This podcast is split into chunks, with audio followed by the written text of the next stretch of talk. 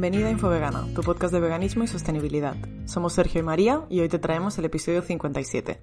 Y como cada semana compartiremos anécdotas y vivencias, comentaremos noticias y os recomendaremos cositas. Todo relacionado con los derechos animales, el veganismo y la sostenibilidad. Hola Sergio, ¿qué tal? Muy bien, pues mira, después de dos semanas sin podcast, ¿eh? que se han hecho, se nos han hecho muy largas. Dos o tres, dos, ¿no? Dos o dos, ¿no? Dos, no sé. Bien, bien, vale. Eh, pues volvemos, ¿no? Con un episodio más. claro que, sí, sin ningún tipo de vergüenza. Sin ningún tipo de vergüenza. Eh, y no ha habido episodios porque María Internacional estaba por ahí de, congreso. María Internacional.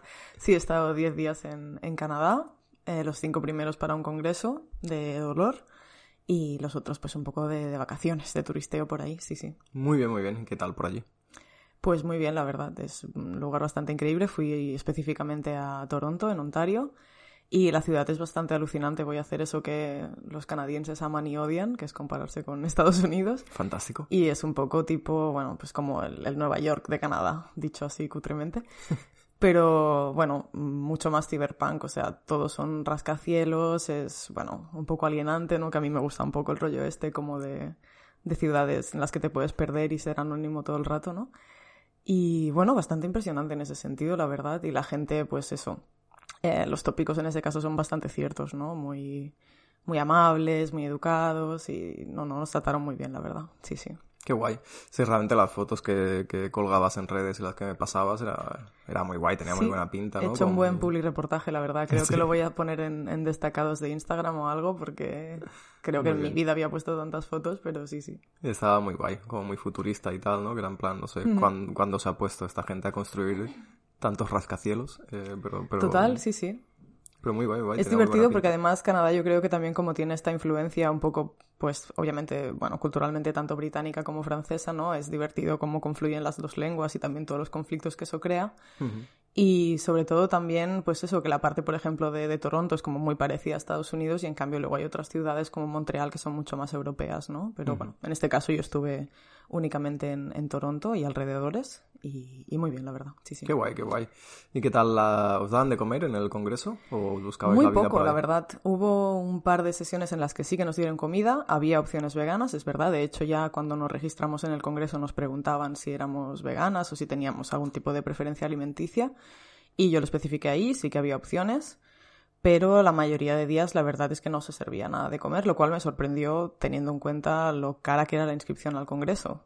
Uh -huh. Que esto es un tema que, aunque no tenga nada que ver con este podcast, pues aprovecho para quejarme. Exacto. Porque, bueno, eh, estamos hablando de, pues eso, de inscripciones que, pues para personas que tal vez trabajen en Canadá o en Estados Unidos pueden tener un precio que creo que es alto, pero puede ser razonable, pero para personas que venimos de lugares como España, ya no sé si en Europa, pero al menos España, uh -huh. es, bueno, pues mm, inscripciones que básicamente son la mitad de, de un mes de tu sueldo, ¿no? Y claro. no es fácil de pagar, muchas veces no tenemos ayudas, yo en este caso eh, lo conseguí financiar a través de un proyecto de Estados Unidos, mis compañeras igual, ¿no? Y si no tienes la suerte de tener ese tipo de proyectos de otros lugares en los que sí que hay más dinero, pues es muy complicado que puedas acceder a estar en esos lugares, ¿no? Y es un poco, bueno, un poco problemático el elitismo de, de, la academia en ese sentido, ¿no? Que ya directamente si no te puedes permitir estar en esos lugares, no te puedes permitir hacer networking con la gente que es pionera en el campo, te limita a la hora de hacer colaboraciones e investigación y bueno, mm problemático, la verdad. Claro, que igual el precio de la inscripción está acorde con los salarios de Estados Unidos y Canadá, ¿no? Porque claro que sí, no Aún es así acorde... yo creo que es caro, incluso, sobre mm. todo para estudiantes de doctorado, por lo que tengo entendido, en Estados Unidos tampoco está muy bien pagado hacer el doctorado, luego creo que ya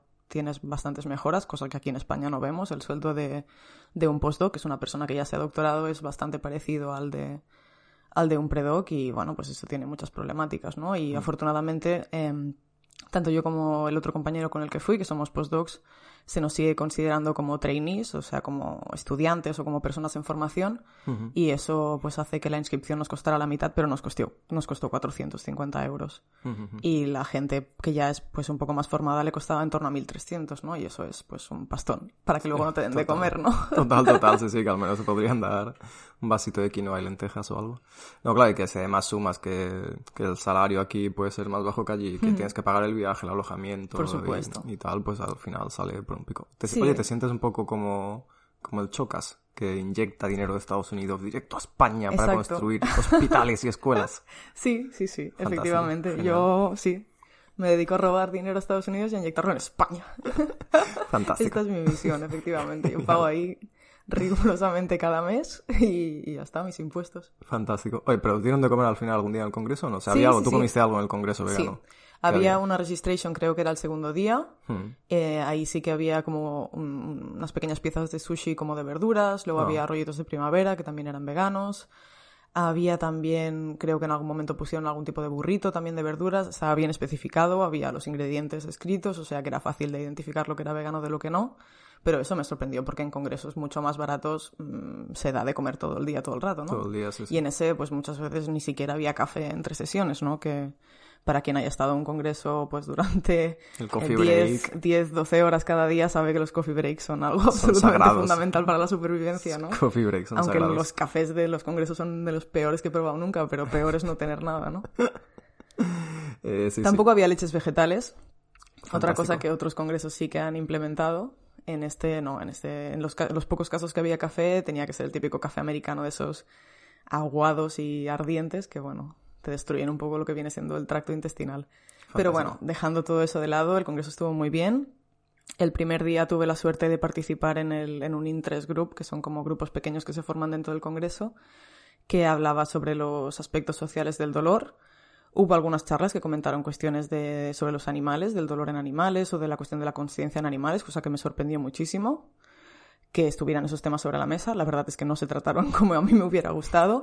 Eh, preferí no intervenir también porque era mi primer día y estaba aún un poco pues tratando de ubicarme y No tenías ganas de marcha en ese tenía, momento no, y la ya verdad está, es que no no. pasa nada. Hay veces que no se tiene ganas de marcha. y- No, porque, bueno, cuando lees un poco el, el room, ¿no? Sí. Y ves un poco por dónde va la gente y de las cosas de las que se ríe y de las cosas de las que hace broma, pues dices, pues mira, no me voy a meter yo en este fregado, ¿no? Y creo que es importante también, eh, bueno, para tratar de hacer nuestro activismo sostenible, ¿no? Identificar en qué situaciones merece la pena y en qué situaciones sabes que, que vas a ser un blanco de, de comentarios o que simplemente no, no vas a conseguir nada.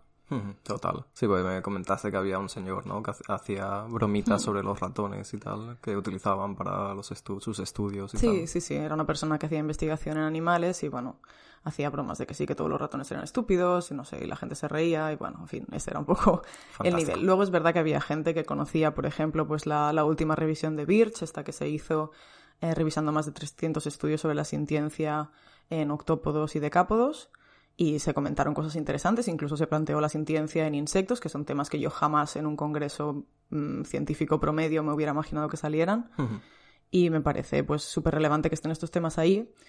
Pero luego ves como sí que cuestiones como el racismo en la práctica clínica del dolor, por ejemplo, o el clasismo sí que se tratan pues con muchísimo respeto y que se están investigando en profundidad y de forma súper, súper interesante. Y en cambio hay otros temas pues que quedan aún fuera de, de esos campos, que desafortunadamente pues se considera que siguen siendo pues menos relevantes, cuanto menos, ¿no? Mm, Sí, lo que comentamos siempre, ¿no? Que los, que bueno, que se está avanza- ah, avanzando en, en incluir cada vez más, ¿no? El, el círculo moral se va Sí. ampliando cada vez más, ¿no? Y va llegando hasta, eh, bueno, colectivos donde antes o no se llegaba o se llegaba de una manera más residual y Sí. que bueno, que los animales todavía quedan un poco alejados de, de ese círculo moral que se está ampliando, pero que esperemos que en algún momento pues llegue hasta ellos, ¿no? Sí, absolutamente. ¿eh? Y en cuanto a racismo, es lo que te decía, hay, hay resultados súper interesantes. Se ha visto, por ejemplo, que tradicionalmente yo creo que, bueno, desde una perspectiva pues absolutamente racista o blancocéntrica, eurocéntrica, lo que sea, se consideraba que las personas eh, negras tenían como menos capacidad para sentir dolor, en tanto eso lo justificaban muchas veces por una cuestión de la proporción músculo-grasa o, bueno, cuestiones un poco apoyándose en biología un poco random. Y, y lo que se ha visto es que no, que en realidad eh, perciben el dolor, o sea, lo reportan como más intenso muchas veces y como más desagradable que, que las personas blancas en ocasiones. Y lo que es súper interesante es que se ha visto que lo que media esa relación, esa percepción como de que el dolor es, es más alto, eh, suele ser la, la discriminación. Y seguramente ahí hay una cuestión súper clave en la que merece la pena indagar, que es en la confianza que las personas negras tienen sobre pues el sistema médico actual, ¿no? Y a la hora de que se les tome en serio sobre sus síntomas. Entonces, eh, bueno, todo el dolor me parece un- una cosa súper interesante y está atravesado por muchísimas cuestiones sociales y sin duda el racismo es una de las que ahora, pues por lo que parece, afortunadamente está, está llamando más la atención, ¿no? Y ojalá pues se siga extendiendo a, a otras especies. Yo desde luego espero poder hacer ahí un poco, un poco de hueco e investigar en esa dirección, ojalá. Fantástico, pues ojalá que sí. es muy, muy interesante, la verdad. Eh, y me comentaste que, bueno, que luego para comer os apañabais porque encontrasteis ahí en la primera calle que salisteis, ¿no? Encontrasteis... Sí, exacto, que al final como, bueno, no nos quedó otra que salir a, a alimentarnos al exterior. Exacto. a buscaros la vida, a intentar cazar algo de comida. Sí que es verdad que el congreso estaba en el centro absoluto de, de Toronto y entonces ahí sí que había como muchos restaurantes, la mayoría eran como franquicias de estas de comida rápida. Pero afortunadamente, pues en esos lugares a veces tienen opciones y ese fue el caso, ¿no? Fuimos a una pizzería que de hecho después volvimos a ir diversas veces durante los 10 días que estuvimos y sí que ofrecían creo que 6 o 7 pizzas que eran completamente veganas. Qué guay, muy bien. Y con opciones muy interesantes, quiero decir que tenían pues eso, queso vegano, pepperoni, mmm, salsas veganas, ¿no? Que no era la típica sí, pizza, eh, de pizza verduras, plana de queso. verduras con tomate, ¿no? Sino que sí que realmente pues tenían, para la gente que le guste este tipo de comida, pues tenían un montón de opciones, ¿no? Y muy diversas. Y eso fue una sorpresa muy grata, una sorpresa muy grata. Y no, en general, en todos los que fuimos siempre había opciones, ¿eh? Eso estuvo guay. Fuimos también un día a un, a un restaurante japonés que también hacían como comida preparada y una de las cajas que servían pues también ya era vegana. Qué guay. Nadie tenía ningún problema en adaptarse si tú pedías que quitaran algo, que añadieran algo, o sea, muy fácil en ese sentido. Pero obviamente privilegio de estar en, en una ciudad muy grande y en el centro seguramente. Sí, sí, sí, sí. Bueno, bien, tuviste también un incidente con una sopa picante, ¿no? Sí, fuimos. Bueno, Toronto yo creo que es una de las ciudades más diversas del, del mundo, no, no lo digo yo, sino que creo que está indexada como tal, ¿no? Entonces hay gente de todas partes y por supuesto pues hay comida de todos los lugares del mundo, que eso es lo que pasa pues en, en otras ciudades también como Nueva York, ¿no? La globalización y todo eso. Y un día fuimos a, pues sí, al, al barrio que era chino y coreano, creo, y comimos allí y estábamos motivadísimas con que nos apetecía comer algo picante y nos pedimos una especie de, de ramen, fideos, y bueno, fue absolutamente demoledor, la verdad. Eh, nuestra percepción del picante no es la misma que, Claro. que la de esa gente y ya está, sí, sí. Claro, claro, es lo, lo de siempre, que si estás acostumbrado a comer picante, pues guay, pero al que no estás acostumbrado con un poco de picante ya te parece, es como el que come sin sal y le pones sal a una comida y la nota hipersalada o cosas así. Sí, ¿no? Y, y al- o sea, fui con, con mi compañero y a los dos nos gusta mucho el picante, ¿eh? Pero fue, uff, o sea, picante de estar llorando, moqueando, tosiendo, ¿eh? O sea, pero Muy nos lo gozamos igual, ¿eh? Sí, sí. Oye, igual que tu compañero que no es vegano, pero que sí que ha comido Sí. casi todos los días vegano y tal, que es muy Ese guay, es un ¿no? tema que quería comentar porque me parece importante eso en, en los viajes, ¿no? En esos momentos en los que uf, ayuda bastante tener aliados.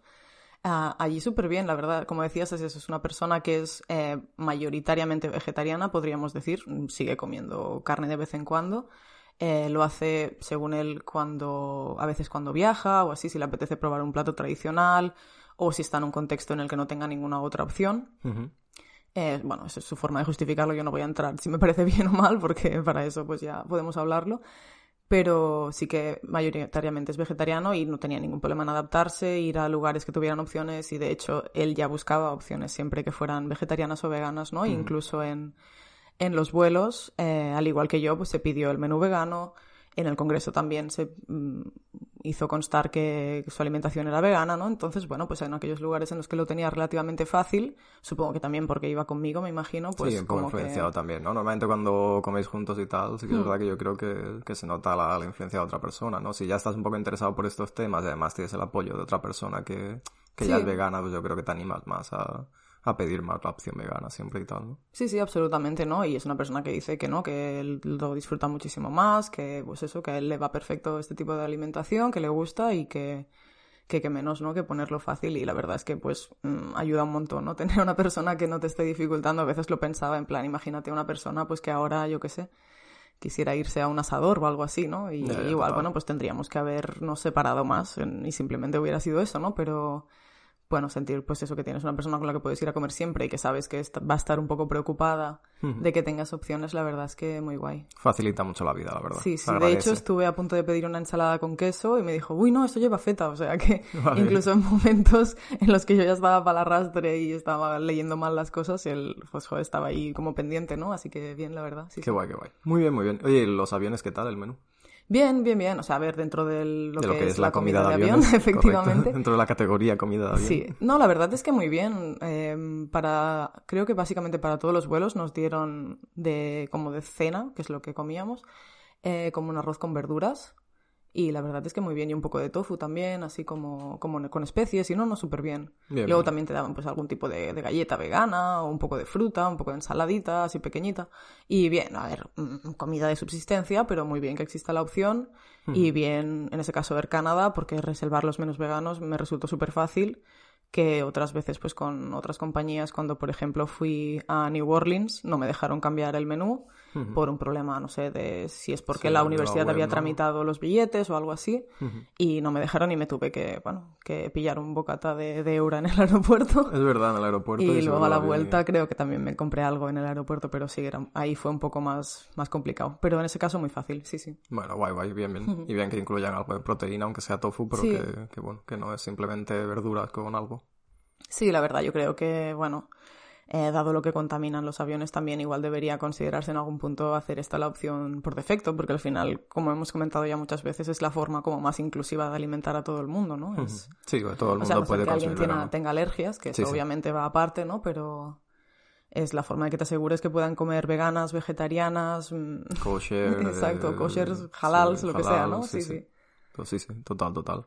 Qué guay, qué guay. Y después del, del congreso estuviste ahí viendo un poquito de naturaleza, ¿no? Sí, sí, sí, los días del congreso fueron un poco caóticos porque teníamos muchísimo trabajo y afortunadamente después nos pudimos tomar unos eh, cuatro días de, de, vacaciones en los que sí, pues dado que estábamos en Canadá, aparte de ver Toronto, que ya más o menos lo teníamos un poco visto, acabamos de hacer la ruta típica de turisteo y sí que nos fuimos un poco ya fuera de de lo que es el, centro de la ciudad, ¿no? Nos fuimos eh, el primer día a las cataratas del Niágara, que están oh, a, hora y media de Toronto. Mm, para cualquier persona que esté por ahí merece muchísimo la pena hay viajes organizados de estos en, TripAdvisor, que bueno, es el típico viaje del inserso, pero que de verdad que merece un montón la pena.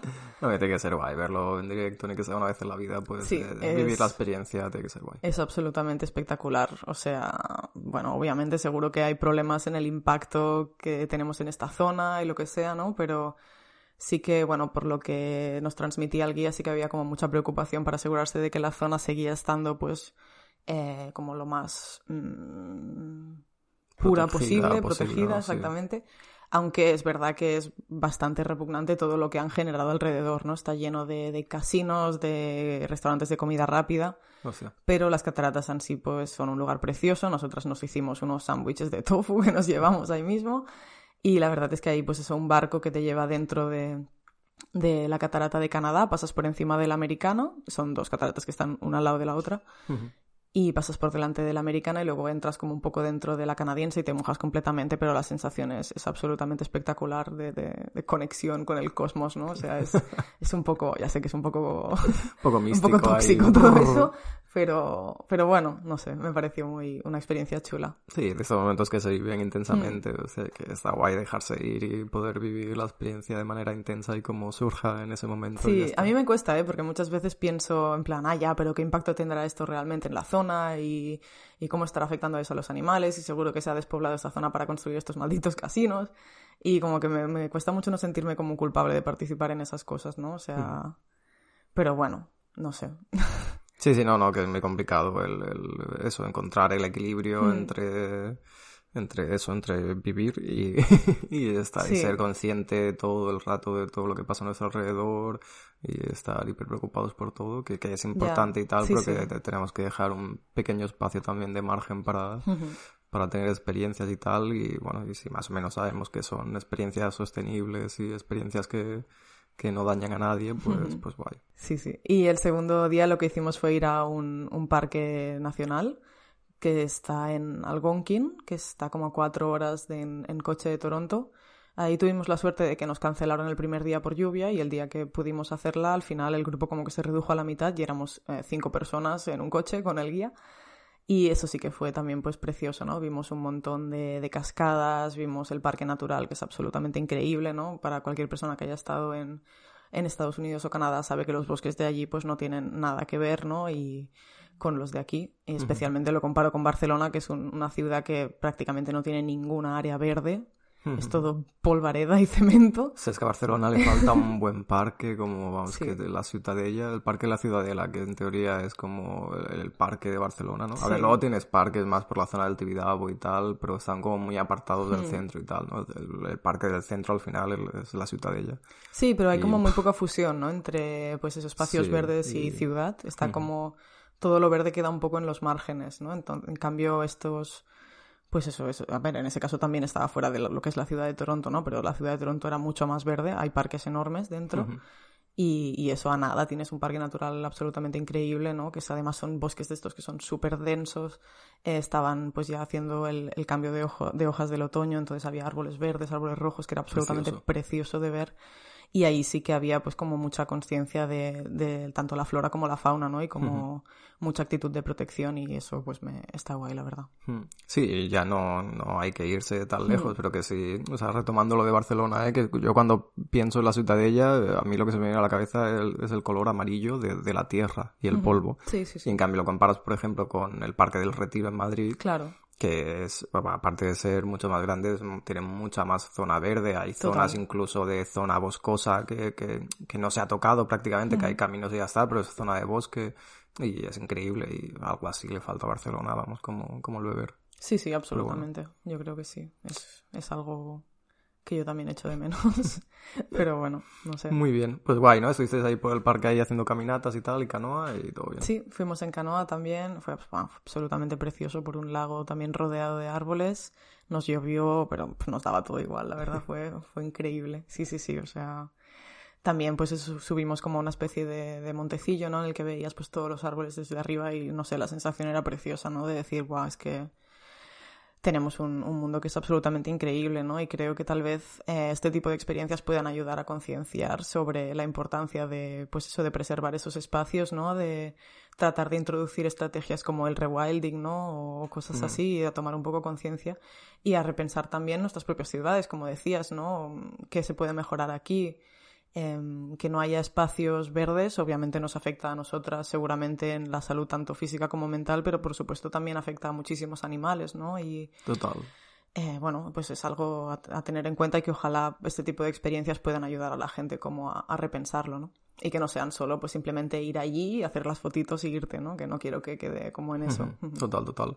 Quien quiera saber más sobre el tema del rewilding y que le interese, que lean a Marta Tafalla, Por supuesto. que, es un referente en, este tema absoluto. Eh, guay, muchas ardillas negras. Me pasaste también fotos de ardillas negras en los parques de Canadá, muy bonitas. Sí, sí, sí. También había alguna así como parda, pero sí, la mayoría eran, eran negras, que no, no las había visto nunca. Y nada, también pues sí, mm, vimos también algunos ratoncillos, pájaros, muy guay. Muy bien, pues dar las gracias sobre todo a Air Canada y la Agencia de Turismo de Canadá por patrocinar, por patrocinar este episodio del podcast. Perdón, qué chapa, ¿eh? quería contarlo rápido y hemos estado 20 minutos, lo siento. No, no, muy guay. ¿Quieres comentar algo más del viaje?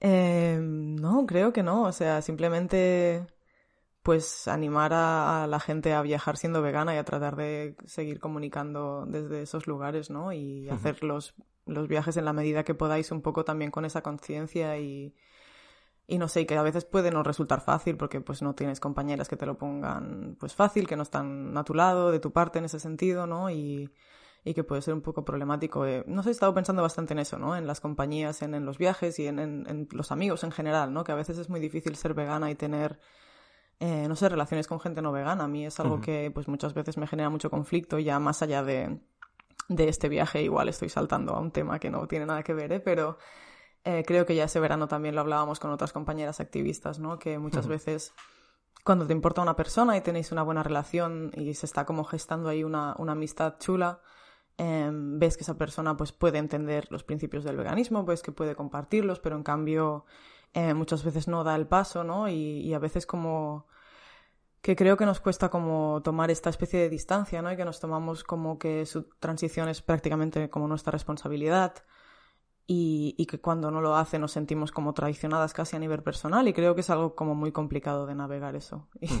Total, total. Sin tener nada que ver con Canadá. Aquí saltando al vacío. Sí, sí, me parece bien. No, no, es un tema complicado, sí, sí. Eh, eh, lo hemos comentado alguna vez, pero sí, y lo hemos comentado con compañeros hmm. activistas y tal, ¿no? Que muchas veces eso, que haces muchos esfuerzos por intentar hacerle ver a la gente de tu alrededor, eh, pues todo el tema eso, ¿no? De la explotación animal y tal, y todo lo que conlleva y que realmente te animas mucho cuando las ves interesadas por el mm. tema y tal, y que llega un momento incluso que con alguna persona igual dices, esto está hecho ya, ¿no? Esto mañana se hace vegana. Y cuando la ves con algún comportamiento eh, totalmente especista, tal, comiendo lo que sea, eh, pues eso que te sientes un poco, lo que tú dices, ¿no? Traicionado a nivel personal.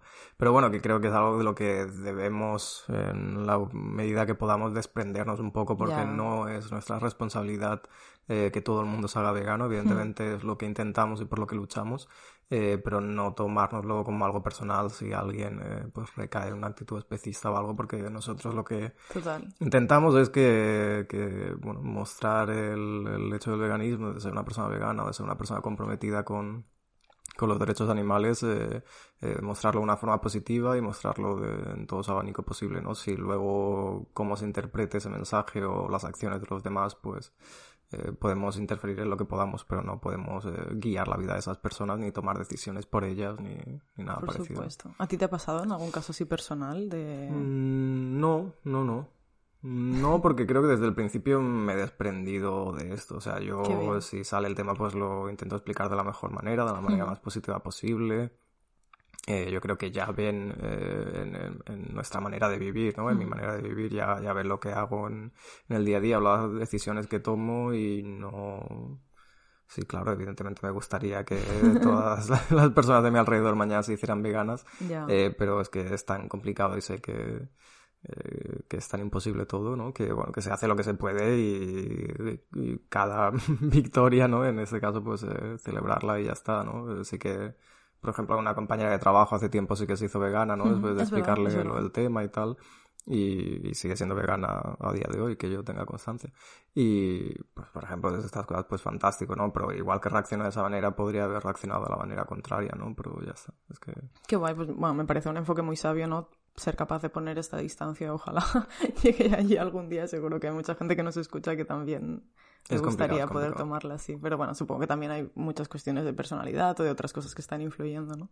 Otra cosa que quería comentar en, en, como viajes siendo vegana, que parece que se ha convertido en nuestro tema de hoy, es em, a veces un poco el conflicto entre el asegurarte que estás comiendo vegano y la percepción que puedan tener los demás de ellos, ¿no? A mí me mm. pasa a veces, a veces que cuando llegas a un sitio y es como que tu instinto natural es como preguntar 50.000 veces si lo que vas a pedir, en el caso de comida, eh, no lleva nada animal y no lleva ni lácteos, ni lleva huevos, ni lleva miel, y lo preguntas mil veces, ¿no? Y es como que este es como mi primer impulso, pero por otra parte, y eso creo que es algo que leía también en, en libros de, de Tobias Lennart y de Melanie Joy, eh, cómo se percibe esto desde fuera, ¿no? El hecho de que mm, igual se puede leer como que es muy difícil ser vegano, que tienes siempre que estando mm, supervisando todo y que puede ser algo que es como muy pesado o así, ¿no? Y que a veces como tratar de dar eh, una imagen de que no es tan difícil, simplemente pues tratando de de algún modo evitar preguntar tanto, ¿no? Aunque eso pues también te quita a ti un poco la seguridad de que realmente lo que estás comiendo es vegano.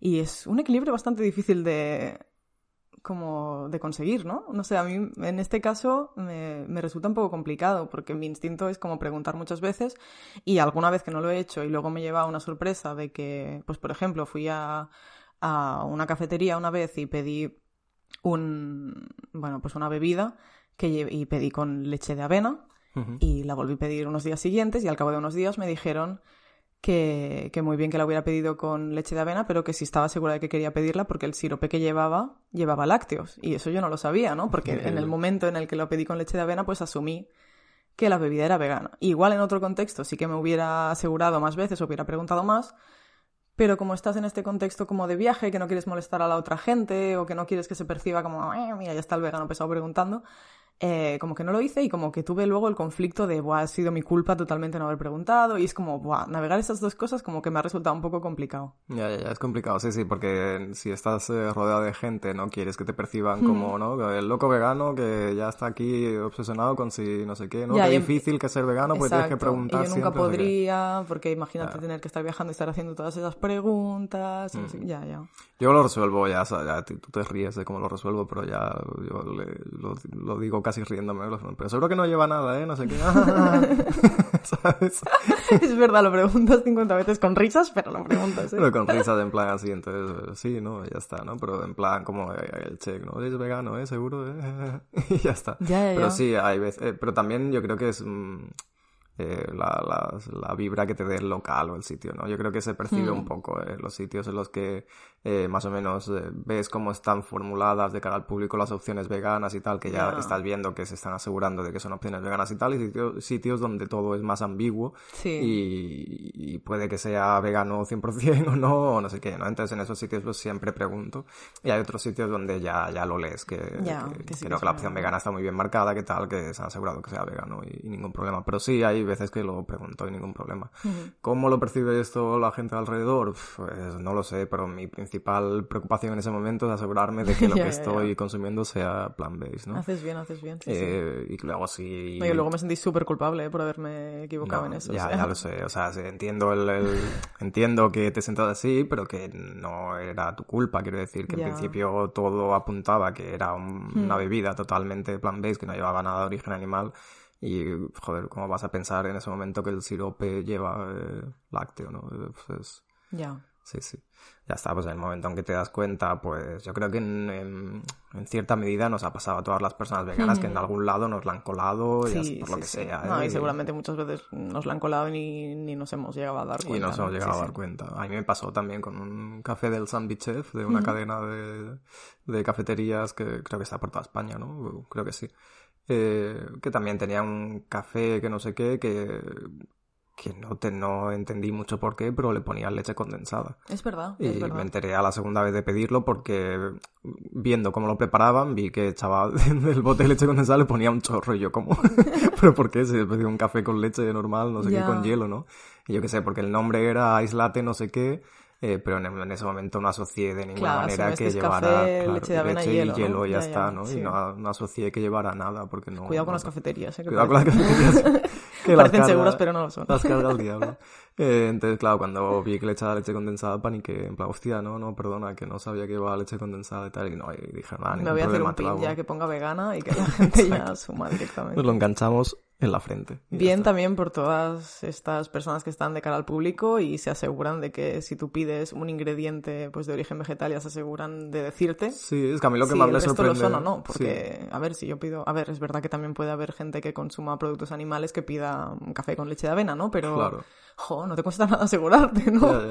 No, pero me sorprendió mucho. Nada, que... gente ya bastante tiene, ¿no? Con su trabajo, pero. No, sí, lo que más me sorprendió fue eso, fue el comentario de la persona que estaba mm. trabajando ahí que te dijo, oye, pero seguro, porque esto lleva tal, porque hay mucha gente que pues toma leche vegetal por millones de razones, ya sea por mm. eh, sostenibilidad o por eh, salud o por lo que sea, ¿no? Entonces no tendrían por qué decirlo porque pueden asumir que es por cualquier causa. Total. Entonces, bueno, bien. Bueno, pues ya está, es que en esos momentos en los que nos damos cuenta, pues eh, pedir otra cosa, ya está, porque vamos a hacer. Hay veces que, que, sin darnos cuenta, pues la liaremos, intentar asegurarnos siempre la medida de lo posible y ya está, pero mm. estas cosas eh, donde consumimos sin ser conscientes, pues sobre todo no darnos latigazos de culpabilidad porque estamos intentando hacer lo mejor posible, estamos intentando consumir siempre, siempre, siempre 100% eh, plant-based, entonces pues ya está. Sí, sí, sí. Bueno, pues creo que voy a usar más tu estrategia, eso es lo que he aprendido. ya está. ya está, directamente, sí. No sé, al final hay que ponerse a una misma por delante en ese sentido y asegurarte. Bueno, en este caso, pues tu decisión de ser vegana, ¿no? Y, sí, sí. ir con ellos al final, sí, sí. También otra cosa a comentar de congresos. Fantástico. Em, bueno, como hablaba, salió el tema pues de la, de la cuestión del dolor en animales o de la sintiencia animal, ¿no? Y también otro conflicto bastante tocho que tengo es el escuchar gente a la que admiro muchísimo en otros ámbitos, de pronto pues ser totalmente incapaz de reconocer cuestiones eh, que en los animales mm, están ya como completamente asumidas, ¿no? Desde la neurociencia y ver a neurocientíficos que niegan, pues, no sé si la conciencia, pero sí la sintiencia de, algún modo, ¿no? En esos animales eh, me resulta como, como súper chocante, ¿no? Gente que, que está súper formada, gente que admiras, gente que hace una investigación absolutamente increíble y que, que, luego, pues eso, no son capaces de hacer esta, esta traslación al, al resto de animales, ¿no? Veíamos, por ejemplo, como eh, gente que decía, no, porque los invertebrados eh, no sienten, o no sé, los animales pequeños no sienten, que es un criterio también un poco extraño el del tamaño. Como, son chiquititos, chiquititos, chiquititos, no sienten nada. Y entonces alguien mencionaba la revisión de Birch y decían, no, pues sí, entonces los crustáceos tal vez sí que sienten, pero seguro que los insectos no, que es como, ¿qué? ¿Sabes? Y, y no sé, creo que, bueno, eh, sesgos o, se aferraban como a, cosas que en otros en otros ámbitos de la investigación, pues mm, no, no lo apoyarían en absoluto, ¿no? En esos casos como se aferran muchísimo a ello, ¿no? Que es, por ejemplo, la, la falta de evidencia no, no, demuestra que no sean sintientes, ¿no? En ese caso, si, pues, por ejemplo, hay una especie en concreto en la que no hay investigación, eso no nos permite concluir que esos animales no sean sintientes. Lo único que nos permite concluir es que hay que investigar más. Correcto. Y entonces como que se aferran a ese tipo de cosas y como hay como una tergiversación y una, no sé, una incapacidad para para reconocer ciertas capacidades que son animales que me resulta bastante problemática y que muchas veces eh, pues como que se considera que estamos antropomorfizando a los animales, ¿no? Atribuyéndolos como capacidades que son inherentemente humanas, cuando tal vez lo que nos toque hacer es, bueno, pues abrir los ojos, sacar la cabeza de debajo de la tierra y reconocer que igual esas capacidades lo que pasa es que no son inherentemente humanas, ¿no? Total, totalmente, sí, sí. Es lo que tú dices, me encanta la frase esa de que la, falta de evidencia no demuestra lo contrario, ¿no? No demuestra que, los animales no sientan, sino pues eso, que se tiene que investigar más, que... la falta de evidencia no es la evidencia de absencia, no sé cómo era. Bueno, sí, por ahí. o de absenta. Pero sí, ya... Eh, pero eso que simplemente demuestra pues que no se ha tenido suficiente interés en el tema y que no interesa demasiado, que no se ha investigado demasiado y que falta pues explorar por ahí y, ver qué ocurre. Y en el caso de los crustáceos y los cefalópodos, pues es lo que ocurrió y ahora han sacado pues un mega estudio donde se demuestra evidentemente que la gran mayoría de, de crustáceos y cefalópodos son sintientes y los que no se ha demostrado es porque no se ha investigado suficiente o no se han llegado a pruebas concluyentes, pero no se ha demostrado que no sientan en ningún momento. En ningún caso, exactamente. Entonces, pues, eh, es el camino. Ese estudio, que ya lo comentamos en el episodio anterior del, del podcast, es, es, el camino con el resto de, de, animales donde todavía no se ha investigado suficiente como para demostrar la, la sintiencia. Claro, pero es que al final, o sea, del mismo modo que em, el hecho de que aceptemos que otros seres humanos tengan mentes, por ejemplo, lo que es como la teoría de la mente, ¿no? Em, al final también, o sea, nos basamos en unas medidas relativamente objetivas, ¿no? Tanto neurobiológicas como cognitivos conductuales, que nos permiten pues aceptar con cierta confianza que el resto de humanos también son sintientes o que tienen conciencia, ¿no? En cambio, si usamos esos mismos criterios para evaluar a los animales y encontramos los mismos hallazgos, como que no nos fiamos. Parece que hay ahí como una especie de, de salto de pronto del ser humano hecho pues son animalillos, son animalillos, no... Y es horrible, muchas veces también se evalúa la sintiencia desde esta similitud respecto al humano, que ahí pues muy bien, vas a ser capaz de reconocer la sintiencia en mamíferos y tal vez en aves pero, o sea, la sintiencia no se define a partir de, cómo de similares son a nosotros, ¿no? Sino que puede haber especies, especies que sean muy especias. Pimienta, pimentón, la pimienta, pimentón de la vera, un poquito de canela. haber especies que, que sean sintientes, simplemente que tengan, pues, eh, un funcionamiento neurobiológico que sea muy distinto al nuestro, ¿no? Y eso no les quita esta capacidad. Totalmente. Igual que se, que, ¿no? que se ha demostrado que tienen otras capacidades, otras maneras de, eh, pues eso, de medir sensibilidades, ¿no? O de, pues yo qué sé, la capacidad de ciertos eh, eh, orcas, delfines, tal, de lo de la ecolocalización, ¿no? Cosas así, ¿no? Cosas que son impensables para el ser humano porque traspasa todas nuestras capacidades, pero que son el día a día de otras especies, ¿no? Pues... Pero incluso cosas que se consideran como algo muy humano, tipo el lenguaje o la cultura, también tenemos evidencia de que pueden existir cosas parecidas en animales, como, bueno, creo que el, el, el ejemplo paradigmático es seguramente las ballenas y las orcas, ¿no? Pero eh, que probablemente también podamos encontrarlo en otras especies porque tiene sentido evolutivo muchas veces, ¿no? En esas especies que viven en sociedad. Entonces, bueno, que bueno, que hay que seguir investigando. Ya está. Sí, sí, pero bueno, que simplemente hace falta eh, observar un poco una tarea básica de observación. Ya se ve que tienen su manera de comunicarse, de entenderse, de, bueno, de comunicarse entre ellos y que haya ¿no? una, pues, eh, no sé si un lenguaje, pero es una manera de comunicación efectiva que permite que, que se desarrollen como, como especie y se mantengan unas tradiciones y tal. Sí, pero en el caso, por ejemplo, de las orgas sí que tienen como lenguajes propios, o sea, como dialectos, por decirlo así, dentro de cada grupo, ¿no? Entonces, cuando se mezclan grupos, a veces pues unas adoptan una parte de las canciones de las demás y la añaden a la suya y es como que hay un aprendizaje también allí, ¿no? Entonces, bueno, es, impresionante eso, habría que, que traerlo bien aquí, explicarlo en otro episodio, pero como que, bueno, que esto mismo puede ser interesante. Y ya está, nada, quería hablar un poco del, del malestar este que a veces que cuando gente que admiras en otros ámbitos, de pronto pues en esto... Eh, bueno, pues tiene una visión que es muy distinta o que muchas veces no está muy actualizada a nivel científico, pues es como un poco duro. Choca, choca. Igual que los amigos, ya está. He venido yo a quejarme, ya está. Es que no tenía guion hoy, entonces he dicho, me quejo. No, pero sí, es un paralelismo eh, estúpido, pero que es un poco lo que pasa con, con bueno, igual que, que tú, por ejemplo, en este caso, ¿no? Que son eh, eh, figuras de referencia en tu campo, ¿no? Pues a gente que le pasa con actores, actrices, cantantes, etcétera, ¿no? Que, que, los idolatran o lo que sea, les encantan y luego se dan cuenta de que tienen actitudes, pues lo que sea, racistas, machistas, homófobas, lo que sea, ¿no? Y se te rompen los esquemas ahí completamente y dices, joder eh, admiro a esta persona, ¿no? Pero, Pero es gente que está investigando el cerebro, me refiero. Ya, ya, sí, sí, ya, ya, ya, sí, sí, en este caso, sí, sí, ya he dicho que era un paralelismo un poco... no, no, no, pero, sí, sí. Pero que sí, que es un poco esa sensación, ¿no? De que se te rompe un poco el corazoncito, en plan, o sea, joder, esta persona que está tan formada en esto, que tal, y que una cosa tan básica como el tema de la sentencia animal no hmm. eh, le interese, no profundice o lo niegue directamente, ¿no? Y, hostia... Sí, sobre todo eso, ¿no? Cuando nos abanderamos con esta cuestión del pensamiento crítico, de cuestionarlo todo, de basarnos en la evidencia, ¿no? Que, pues que caigamos aún en, en esos estereotipos, en, no sé, en llamar estúpidos a los ratones de laboratorio, me parece, bueno, no sé, cómico casi. trágico y lamentable, lamentable. Trágico Como la, la, estatua aquella, ¿no? Que tienen en honor a todos los ratones de laboratorio. Ya, en fin. Bueno. No recuerdo dónde estaba eso, pero sí, sí. Bueno, increíble.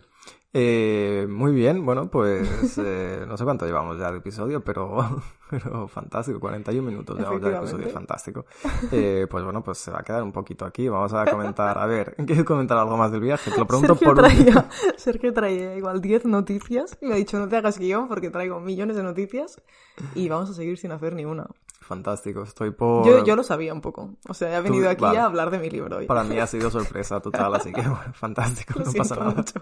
No, no, ha sido improvisado, yo que sé, es que tenía ganas de, de, hacer podcast y grabar y estar aquí tranquilamente hablando sin, sin mucho guion, perdón. No, no, está bien, está bien. Bueno, ahora depende de la hora que acabemos, eh, planteamos hacer un doble episodio o algo, cortar oh, y hacer el, el, siguiente episodio y publicarlos los dos y por adelante. Vale, eso es una posibilidad. Vamos a ver, nos lo pensamos. Si veis los episodios, es que ha sucedido. Si no, es que no ha pasado. Igual podemos grabar dos y publicar uno cada semana, ¿no? Y bueno, nada, nada. Eso sería un engaño para nuestros oyentes. Vale, y vale. No se lo merecen. Porque la semana que viene habrá noticias muy interesantes que comentar. Pero si tenemos eh, noticias. Pero son noticias eh, como que han ido pasando durante estos días que no hemos hecho episodio y que eh, hemos recopilado aquí para comentarlas de una manera aquí un poco dinámica. Bueno, vale. Bueno, veremos. Ahora La autoexplotación, vale. Eh, bueno, te lo pregunto por última vez. ¿Quieres comentar algo más del viaje? Creo que no, gracias. Fantástico. Me he quedado a gusto, Mercy. Bien. Lo siento, gracias por darme este espacio. De nada, no, no, es muy importante, eh, bueno, hablar de todos estos temas que nos preocupan y sobre todo que fluya y en la conversación si salen temas interesantes y nos surgen inquietudes y tal y se puede comentar, eso está genial, ¿no? Pero yo creo que son temas muy interesantes que seguro que a la gente también le, le gusta un poquito. Hmm, quería comentar también que no manda una beca, que eso es importante. Claro, no comentar lo bonito, dices solo y comentar. Sí, porque a veces desde la academia y todos esos ámbitos solo se reflejan los fracasos. Y ya que he venido a hablar de mi libro hoy, eh, pues hoy no me han dado una beca. Se ha resuelto una beca y no me la han dado. Fantástico. Ya está, estoy en reserva. Soy la número 9 y no me la van a dar. No te la van a dar. Afortunadamente pedí otra y sí que me la dieron y ya está. Fantástico. Estás dos puntos triste. Bueno, no, no triste. No. Por los criterios. Un poco molesta con los criterios de la beca, pero es verdad que ya lo sabía de entrada y me podía imaginar que iba a suceder algo así y ya está. Simplemente visibilizar que. Pues eso, que hay veces que no te dan becas y hay veces que ya está, que las cosas no salen como quieres y no pasa nada y tiras para adelante. Correcto. Ya está. Es muy importante normalizar que, las cosas no siempre salen como uno quiere y no, no son fracasos, pero simplemente las cosas no salen como nos las hemos eh, montado en la cabeza o lo que sea, que hay cosas que escapan a nuestra eh, valía como personas, ya sea a nivel profesional o personal, y que dependen de ciertos criterios o tal que son totalmente externos a nosotros, que no podemos controlar, que no siempre serán justos y que muchas veces pues, nos caerá encima y tendremos que navegarlo como podamos y ya está. Sí, sí, sí. Ya está. Pero bueno, bien. Afortunadamente no me va a impedir eh, hacer lo que tenía pensado hacer, así que en ese sentido soy una persona absolutamente privilegiada y lo reconozco desde aquí y ya está. Fantástico. Ya está. Venga, vamos ahí. Eh, a ver, teníamos algún temilla, sin entrar en noticias, pero no vamos a entrar, teníamos algún temilla colgado por ahí de, porque claro. Sí. Eh, antes de irme pasaron cosas. Correcto, antes de irte pasaron cosas. Eh, al día siguiente del último episodio que publicamos, fuimos, bueno, en el último episodio ya comentamos que íbamos a ir a una boda y tal, y que a ver qué nos encontrábamos. Era el mismo día, de hecho, que grabamos, ¿no? Correcto, era el mismo día, sí, era, ese día por la noche, correcto, sí, sí. Es que no paramos. No paramos. Eh, íbamos a una boda, ¿no? De gente no vegana, evidentemente, y que comentábamos que a ver qué nos encontrábamos allí, ¿no? Y cómo lo navegábamos, que, que es complicadillo el tema bodas y tal. Sí, sí, sí. Bueno, es verdad que hablando con gente, mm, la mayoría dice que bueno, que cada vez hay más opciones veganas en las bodas, ¿no? Que afortunadamente pues la gente se está empezando a adaptar, que ya más personas pues piden menú vegano, ¿no? Afortunadamente en este caso hicieron eh, un único menú vegano, tanto para veganas y vegetarianas, que me parece la solución más óptima, otra vez, incidiendo en que es la forma más inclusiva de alimentarnos. Y bien, a ver, en la parte de los aperitivos siempre suele ser más complicada, porque a la gente le gusta muchísimo, muchísimo sacar un jamón ahí, no sé por qué, pero bueno. Y unos quesos, a la gente le mola hacer esas cosas. Bueno, y pues foie, había foie también. Sí, no lo vi, afortunadamente. Correcto. Eh, bueno, mm, ya, ya sabemos un poco cómo funcionan las bodas aquí en, en Cataluña y España, ¿no? Había patatas chip Patatas fritas. nos dieron un hummus, y nos dieron una paella de verduras. Eso sí. ahí nos cerraron la boca. Ahí, muy bien, ¿eh? eso nos lo gozamos. Ahí piquito cerrado y el arroz ese con verduras estaba bastante bueno, la verdad. Súper bien. Sí. Estaba muy rico. Eh, sí, ahí nos cerraron un poco la boca. Eh, estaba muy bueno. Pero claro, comparado con el resto de opciones que tenía todo el mundo, pues bueno, pues un poco tal, pero estaba bien. Sí. Y luego en el menú propiamente dicho, ¿no?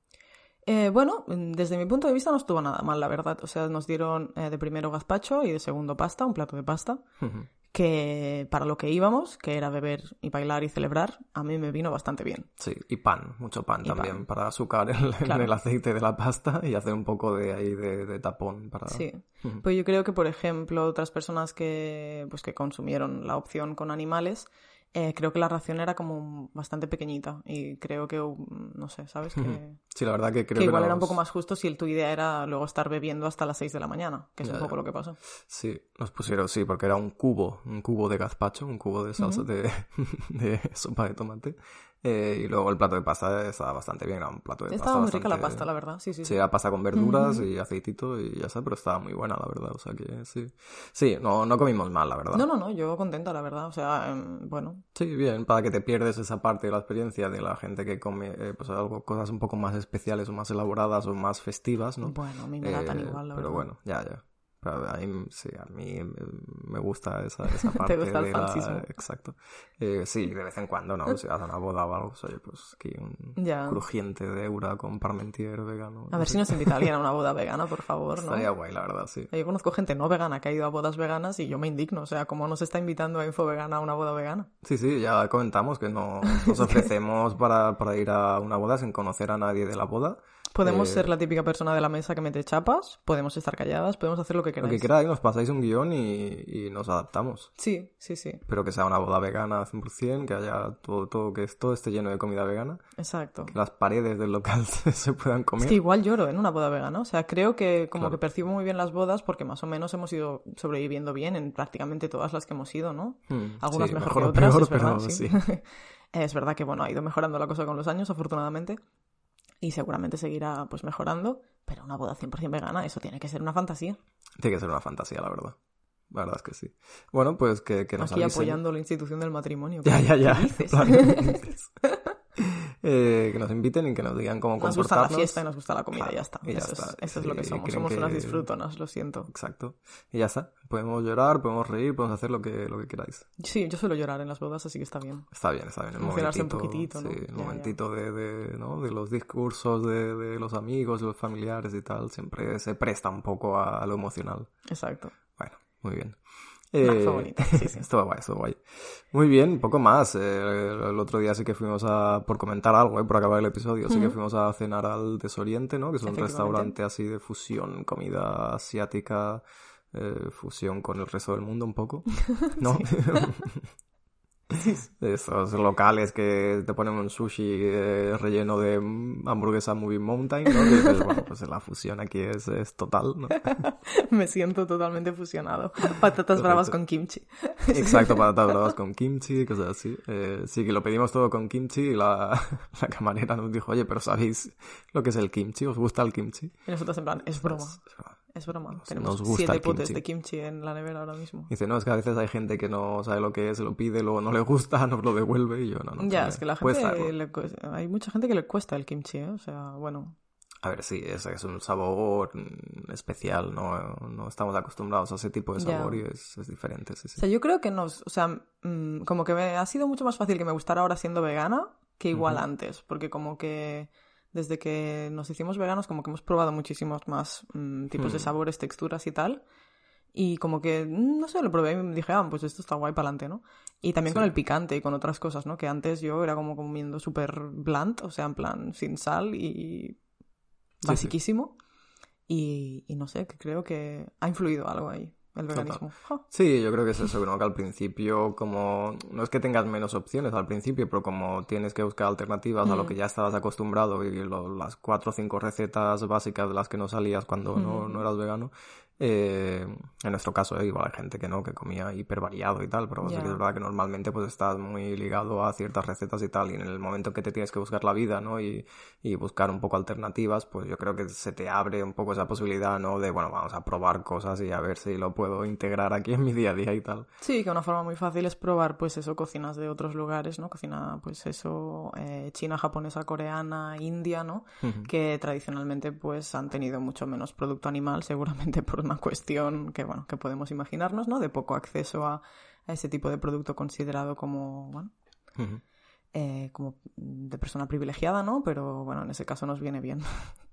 Sí, sí. Sí, eso de toda la cocina asiática, que uh -huh. tradicionalmente, y la India también, la India también, evidentemente, pero sobre todo esas dos cocinas que, que tradicionalmente pues utilizan menos productos uh -huh. de origen animal y nos dan muchas ideas de recetas también para adaptar y tal y para probar y productos pues eso pues igual gente que hay gente que el tofu le parece exótico pues porque normal porque no pero es verdad sí, es sí, normal sí, porque es un producto Perdón, que no es que me choca pero sí sí no porque si la parte proteica ya la tienes cubierta con productos de origen uh -huh. animal tampoco te has interesado mucho por probar cosas y yeah. tal y no sueles ir a locales donde sirvan tofu porque no es muy habitual tampoco, yeah. eh, pues es normal que te parezca algo raro, que no sepas ni cómo cocinarlo, ni cómo tratarlo, ni tal. Sí, sí, Entonces... lo veíamos de hecho en estudios, ¿no? Que la gente aún uh -huh. las proteínas de origen vegetal le parecían como algo un poco que les despertaba poca confianza, cuanto menos, sí, sí. Sí, sí, que las tenemos muy integradas nosotras, pero que, que no. Eh, yo en esto, mira, por ejemplo, fui a... Mientras tú estabas fuera, uh -huh. abandonaste aquí, yo me fui a un Oye. cumpleaños. No, fui a un cumpleaños de un amigo que, que, bueno, que fuimos a una hamburguesería que eligieron ellos, evidentemente, ¿no? Que no era vegana para nada. De hecho, había tres opciones vegetarianas y a, a una le tuve que quitar el queso para que uh -huh. fuera vegana. Vaya. Y por ejemplo hicieron una hamburguesa con medallones de tempe, que esto no lo había visto yo nunca. Y que el tempe también es un producto súper interesante a nivel proteico y nutricional y tal. Y hamburguesa de tempe no había visto en la vida. Qué cosa y... más seca, ¿no? está sonando como un poco seco. Sí, pero luego tenía como una mayonesa de aguacate y no sé ah, qué, que no, llevaba, que no, llevaba, huevo ni nada la mayonesa. Y era como. Uh, tenía una salsita ahí, estaba, estaba bueno, sí, no, no, no era seco, ¿eh? Bien salvado. Me encanta el tempe, ¿eh? Sí, sí, es una. Correcto. Es un alimento prometedor en muchos sentidos. Sí, sí, sí, muy guay. ¿Qué? ¿Con qué más rellenamos? Ya, ya, ya lo tenemos casi, ¿no? Sí, no, prácticamente. Porque, ¿Cuánto llevamos de capítulo? Eh, ahora mismo 53 minutos. Vale, pues ya lo tenemos. Parece esto una cuenta atrás, pero ahí estamos. No, no, ya está. Si quieres comentar algo más, y que he visto por redes que Eura ha sacado un par de productos así nuevos, ¿no? Que parecen... ¿Un par? Que... Yo he visto el, esa especie de, bueno, de Eura rebozado, ¿no? Pollo, hmm, imitación sí, pollo rebozado. Sí, son dos productos que más o menos es lo mismo, que uno es el escalope, este. Como escalope de pollo vegano y como hamburguesa de pollo rebozado. Ah, también, vale, esa no mm, había Que uno visto. es como más Perfecto. gordito y el otro más plano, bueno, no sé, sí, son muy parecidos, ¿eh? No, no lo hemos probado todavía, pero tienen buena pinta. En La Sirena han sacado muchas opciones también. Correcto, La Sirena, sí, en, en todo ¿Está es... toda España La Sirena? No lo sé, sí, ¿no? Yo juraría que sí, ¿no? Puede ser. Sí, eso es una cadena sí, sí, de sí. ultracongelados, ¿no? Que mayoritariamente lo que tienen es pescado y marisco, pero que mm. últimamente sí que se han puesto mucho las pilas con, eh, con crear una sección vegana, que tienen pues como un congelador solo de productos veganos que puedes encontrar desde alternativas eh, a la proteína animal, eh, hasta helados y de todo, y que está bastante guay que lo, que lo hagan y suelen tener ofertas y promociones y tal. Y ahí sí que, por ejemplo, en, el, en, este sector del pollo rebozado, parece que todas las marcas han puesto las pilas de pronto y han sacado un montón de alternativas de, golpe. Eh, también probamos el otro día una de, la marca de Vegetarian Butcher, que también ha sacado como unas hamburguesas de pollo rebozado veganas y tal, que están muy ricas. Y en La Sirena han traído unos productos que son eh, salmón y atún veganos y que está Por fin, congelado. alternativas al, al Hmm. bueno, a los peces, ¿no? Que mucha gente le gusta este tipo de comida y a veces les frena un poco a, a dejarlo por un poco la idea esta de no poder comer sushi nunca más, ¿no? Que aterroriza Total. a algunas, pues ya no tenéis excusa, amigas. Exacto, que se puede hacer sushi vegano sin, sin nada que simule el pescado. Yo el y día que... queráis me contratáis y os hago un sushi. Exacto, increíble. María hace un sushi vegano que está riquísimo, así con aguacate, mango, tofu, tofu japonés de Y ahora marca con el salmón vegano este, ya veremos, hay que probarlo aún. Hay que probarlo, no lo hemos probado todavía, pero tiene muy buena pinta y lo que recomiendan es que lo descongeles y lo consumas crudo, que no lo, que no lo cocines. Entonces, que, pues, que hagas con él o sushi o pokés o te lo metas en un sándwich o lo que quieras. Muy bien. Eh, pero que tiene muy buena pinta, la verdad. O sea, que estamos viendo hay una evolución también en el sector pescado vegano, que bueno, que a ver dónde, dónde termina. Pues sí, genial, oye. Muy bien, muy bien. Pues ya está, yo no tengo nada más que comentar. Nos ha quedado la comentadita bastante Muy bien, pues hasta aquí, ¿no? Pues lo dejamos por aquí. Eh, yo sí que no quería acabar sin enviarle un, un abrazo muy fuerte y un beso muy fuerte a, a, a Sara, una amiga nuestra, que sí Ay, que sí. está pasando por momentos pues eh, complicados y le mandamos desde aquí un abrazo enorme y un, y un beso y que Sí, absolutamente. Sara, te queremos un montón. Queremos Estamos mucho. contigo, sabemos lo que es y nada, que te queremos, que mucho esfuerzo. Y hasta aquí el episodio de hoy. Recuerda que tienes más información sobre veganismo y sostenibilidad en nuestra web infovegana.com. Te animamos también a seguirnos por nuestras redes sociales. Nos encontrarás como Infovegana en Facebook y Twitter y como info-vegana en Instagram. Nos encantaría que nos hicieras llegar tu opinión sobre los temas que hemos debatido hoy a través de nuestras redes y no dudes en enviarnos noticias o peticiones de temas que crees que sería interesante tratar en próximos episodios. Y por favor, síguenos y déjanos una pequeña reseña en la plataforma desde donde nos escuches y comparte este y todos nuestros episodios con tus amigas, tu familia o con quien creas que pueda resultarle interesante. Esto nos ayuda muchísimo a crecer y hacer llegar el mensaje de los derechos animales a más personitas bonitas como tú. Como siempre, gracias por escucharnos y hasta la próxima. ¡Chao!